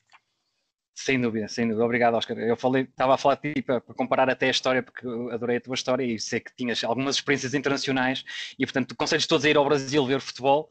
Um, eu, estive lá um mês quase a viver e um, fui visitar o estado de Vasco da Gama, fui visitar depois, mas ver o, o jogo ao vivo no antigo Maracanã é, é algo que fica para toda a vida. Posso dizer que o bilhete custou por aí um euro ou assim algo parecido, na altura, ou mil escudos, assim, era uma coisa muito, muito básica, muito barata, uh, o que me deixou completamente chocado, cá em Portugal, é? Tinha, os bilhetes eram 10 contos, em alguns jogos, 5 contos, e portanto foi algo que nos deixou, nos deixou a, a mim e aos meus amigos um bocado um, perplexos. Depois é só salientar realmente como eu adorava Salgueiros, ia ver todos os jogos, os míticos Salgueiros de Espinho para descer ou para, não, ou para subir eh, na altura foram míticos, uh, aquilo era uma realidade incrível, vocês nem imaginam, e referir que obviamente um dos pontos altos foi festejar o título do Sporting no Vidal Pinheiro, não arranjei bilhete, o bilhete era muito caro, um, 20 a 30 contos, o Varela já mencionou nisso. Eu morava a 5 minutos de casa, para vocês perceberem, a 5 minutos de, do estádio Salgueiros, portanto o, o árbitro apitou e os, os, meus pais me viram assim disparado pela casa com uma garrafa de champanhe. E eu fiz aqueles 5 minutos com a garrafa de champanhe mais rápido que sei lá o quê, portanto cheguei lá com a garrafa de champanhe e depois pensei, vou festejar com quem? Olha, pronto, abri a garrafa de champanhe, apareceu logo ali uns amigos desconhecidos e festejaram comigo, portanto se alguém se tiver memória de, de algum maluquinho que apareceu ali com uma garrafa de champanhe a festejar sozinho, era eu, e portanto fica essa história que eu acho curiosa e depois uh, fiquei lá muito tempo até toda a gente ir embora, depois vim para, casa para ver eh, na televisão o que é que se passava e portanto queria-vos deixar só aqui estas histórias, tinha muitas mais, com o Varela então temos muitas nos estádios agora, que vamos sempre aqui no Norte, portanto quem nos quiser encontrar bem dois maluquinhos que estão sempre de pé nos jogos, não conseguimos ver os jogos sentados, estamos sempre na última fila cá em cima, somos os dois maluquinhos sempre de pé. E portanto... Uh, deixar aqui ao Panenka a continuação de um bom trabalho e a todos que partilharam essas histórias fantásticas, porque o que nos une aqui é, é realmente o amor ao futebol, mais do que os clubes, a verdade é que nós gostamos de assistir aos jogos, de falar sobre os jogos, de secar taticamente, de secar a comunicação e as, comunicações, e as conferências de imprensa cada vez estão mais interessantes. Um, este ano, muito também a Ruben Amorim, mas há outros treinadores que já falam muito bem, como o Pepe, e, por exemplo, uh, aquilo que, que, muitos de vocês referiram, jogos míticos, uh, mesmo de adversários, o Benfica Leverkusen, o Benfica ia ganhar ao Arsenal imperfeitamente, o Porto, o Porto eh, ganhar, obviamente, eh, a, taça dos campeões europeus contra o Bayern Munique, é mítico. Outra história é, por exemplo, eu ter visto uh, em direto o Porto, o Porto na final da, da Libertadores com, no, com neve em Tóquio, uh, acho que foi contra o Penharol, se não me engano, e um jogo mítico em que eu vi com um vizinho meu que era completamente doido pelo Porto e convidou-me para ver com ele às quatro, às três da manhã o respectivo jogo e eu tive todo o prazer de ver com ele. E, portanto, isso é que nos une, é o amor ao futebol, porque nós gostamos mesmo é de bola. Acho que foi o Rui Barros que marcou o gol, não é, Oscar? Não, é o Madger. Não, não, não, não é o Madger. O Rui Barros marcou os é gols da, da Supertaça com, com o Ajax. Ah, Supertaça, exatamente. É, é o Madger que faz aquele chapéu. Sim, sim, sim, sim, sim, que a bola já nem dava. Já não sim, não, nunca andou, ela nunca andou. Nunca, andou. Ela quase que não entrava, ela foi, entrou sim. mesmo devagarinho na bola. Devagarinho, exatamente. E é uma, é uma bola jogada com outra cor. É a primeira, é a primeira exposição é, é da bola porque a bola Sim. rebentou aquela câmara de ar e depois há uma história fantástica que o Inácio conta que eles foram para o, para o balneário e nem sentiam os pés mesmo debaixo d'água a escaldar ao intervalo. Portanto, é, é daqueles jogos que, que fica na memória de, de, quem gosta de futebol, cá está. É isso que nos, que nos une aqui todos. É, é isso. Isso mesmo, isso mesmo. Bem, aqui para terminar, que o episódio já vai longo, daqui a bocado joga ao Porto e o Miguel já me está a mandar olhar. Uh, vou só aqui terminar aqui com, também com as minhas duas memórias, vou tentar ser uh, sucinto. Bem, quis o destino que eu, que, que eu me apaixonasse pelo futebol devido a um portista, não é verdade? Uh, tudo, tudo começou aos meus. Eu até também tu, João. Nós somos dois. é, é pá, eu comecei a ligar a futebol até mais tarde que o Miguel e com o Rodrigo. Comecei com 11 anos, mais ou menos. Foi, uh, e foi no Mundial de 2014. Eu, eu, já tinha visto os jogos da seleção, porque pronto, em minha casa havia os jogos da seleção. O meu irmão sempre foi uh, muito fã de futebol e ainda hoje é. E, e via-se lá os jogos da seleção. Só que eu ficava, pá, claro que quero que Portugal ganhe, mas isto não é assim nada do outro mundo. Quando é que eu fiquei mesmo pasmado? Foi quando aquilo até foi um jogo a meio do dia, porque Mundial, ainda por cima no Brasil, aquilo acho que era um jogo às duas, outro às cinco e outro às oito, quase. E aquilo era um jogo às duas ou às cinco, era a meio do dia. Lembro-me que a minha mãe não estava em casa, estava lá eu e o meu irmão. Eu provavelmente a jogar qualquer coisa no, no iPad qualquer coisa, e meu irmão focadíssimo num tal de Colômbia-Uruguai. E o que é que acontece neste jogo que me deixa totalmente boquiaberto? Feito por um portista, é o, é o gol do Puskas do Rames Rodrigues, por acaso, os meus olhos vieram para a televisão na altura, eu fiquei totalmente boquiaberto, mas como é que ele faz aquilo?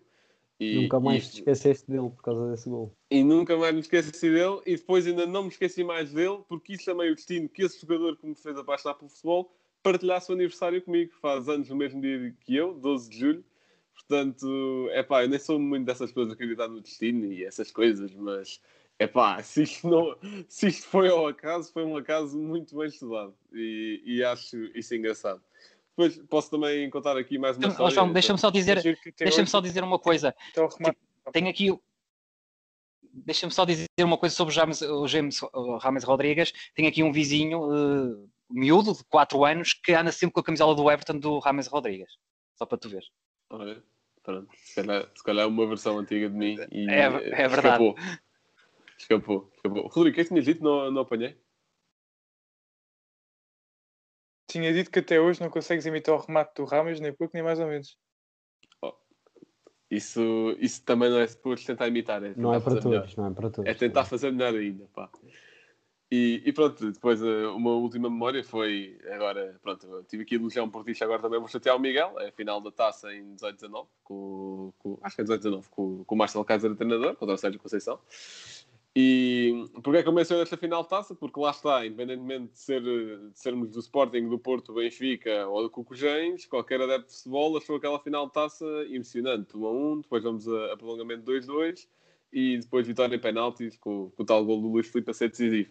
Porquê é que eu peguei nisto? Porque eu, hum, eu, sou, eu e o meu irmão conseguimos bilhetes para, para lugares diferentes, andámos a comprar os dois, mas foi para lugares diferentes. O meu irmão conseguiu para, para as do Sporting eu uh, consegui para a parte do Sporting, mas a central. Portanto, fui para lá sozinho, basicamente, mas estava em família e a prova disso é que estava um tipo ao meu lado que, por curiosidade, também foi sozinho, pronto, foi sozinho e lá está, conhecer alguém novo, por, muito que fosse do Sporting, assim, existem aquelas barreiras iniciais, íamos quebrando o gelo assim com algum, alguns pormenores táticos e tal, também na central dá para analisar muito melhor do que se estivéssemos na emoção da claque, obviamente.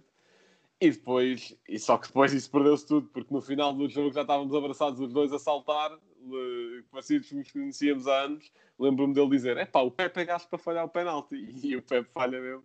E, e, e, tem essa piada também. E pá, adoro que o futebol consegue fazer às pessoas, libertar essas emoções, eh, como as pessoas. Eh, eh, que se calhar até têm um emprego que não gostam nada, conseguem esperar até ao fim de semana para terem o seu ponto alto na, na semana, tudo por causa de um clube ou por causa de uma ideologia futebolística. Eu adoro essa parte e isso também é um dos motivos pelos quais me ser treinador de futebol, mas isso é uma história para outro dia. Bem, vamos aqui terminar o episódio. Hoje não há rúbricas, mas isso fica compensado no episódio de segunda-feira, que vai ser uma cena só nós os três a falar também sobre algumas histórias de backstage, digamos assim, do, daqui do projeto. Agradecer mais uma vez a todos que estiveram, eh, estiveram aqui. Entretanto, também, entretanto, vou mandar uma mensagem a cada um de vocês, mas fica aqui o agradecimento em, em gravado, digamos assim. Uh, histórias muito interessantes foram aqui partilhadas. Uh, já sabem, se precisarem alguma coisa da nossa parte, estamos sempre disponíveis. E terminar só aqui o episódio a dizer que podem visitar as redes sociais do Panenka, Instagram, Facebook, Twitter, Clubhouse, TikTok, muito esporadicamente e uh, uh, podem acompanhar os nossos programas no YouTube, assim, com, com a nossa farinha, digamos assim, e depois no Spotify, iTunes, Google Podcasts, etc. Portanto, muito obrigado mais uma vez a todos os convidados e este foi, concluindo assim, o, o primeiro ano de existência do nosso projeto. Muito obrigado. Parabéns.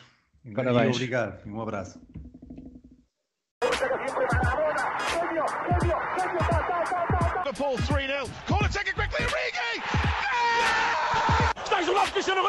Embora Cristiano Ronaldo. Mete, mete, mete, mete, mete, mete. Bateu. Golo, golo, golo, golo. Balotelli, Aguero! Posse de bola para Portugal. Vai Éder, vai Éder, vai Éder, vai Éder. Chuta, chuta, chuta. Gol!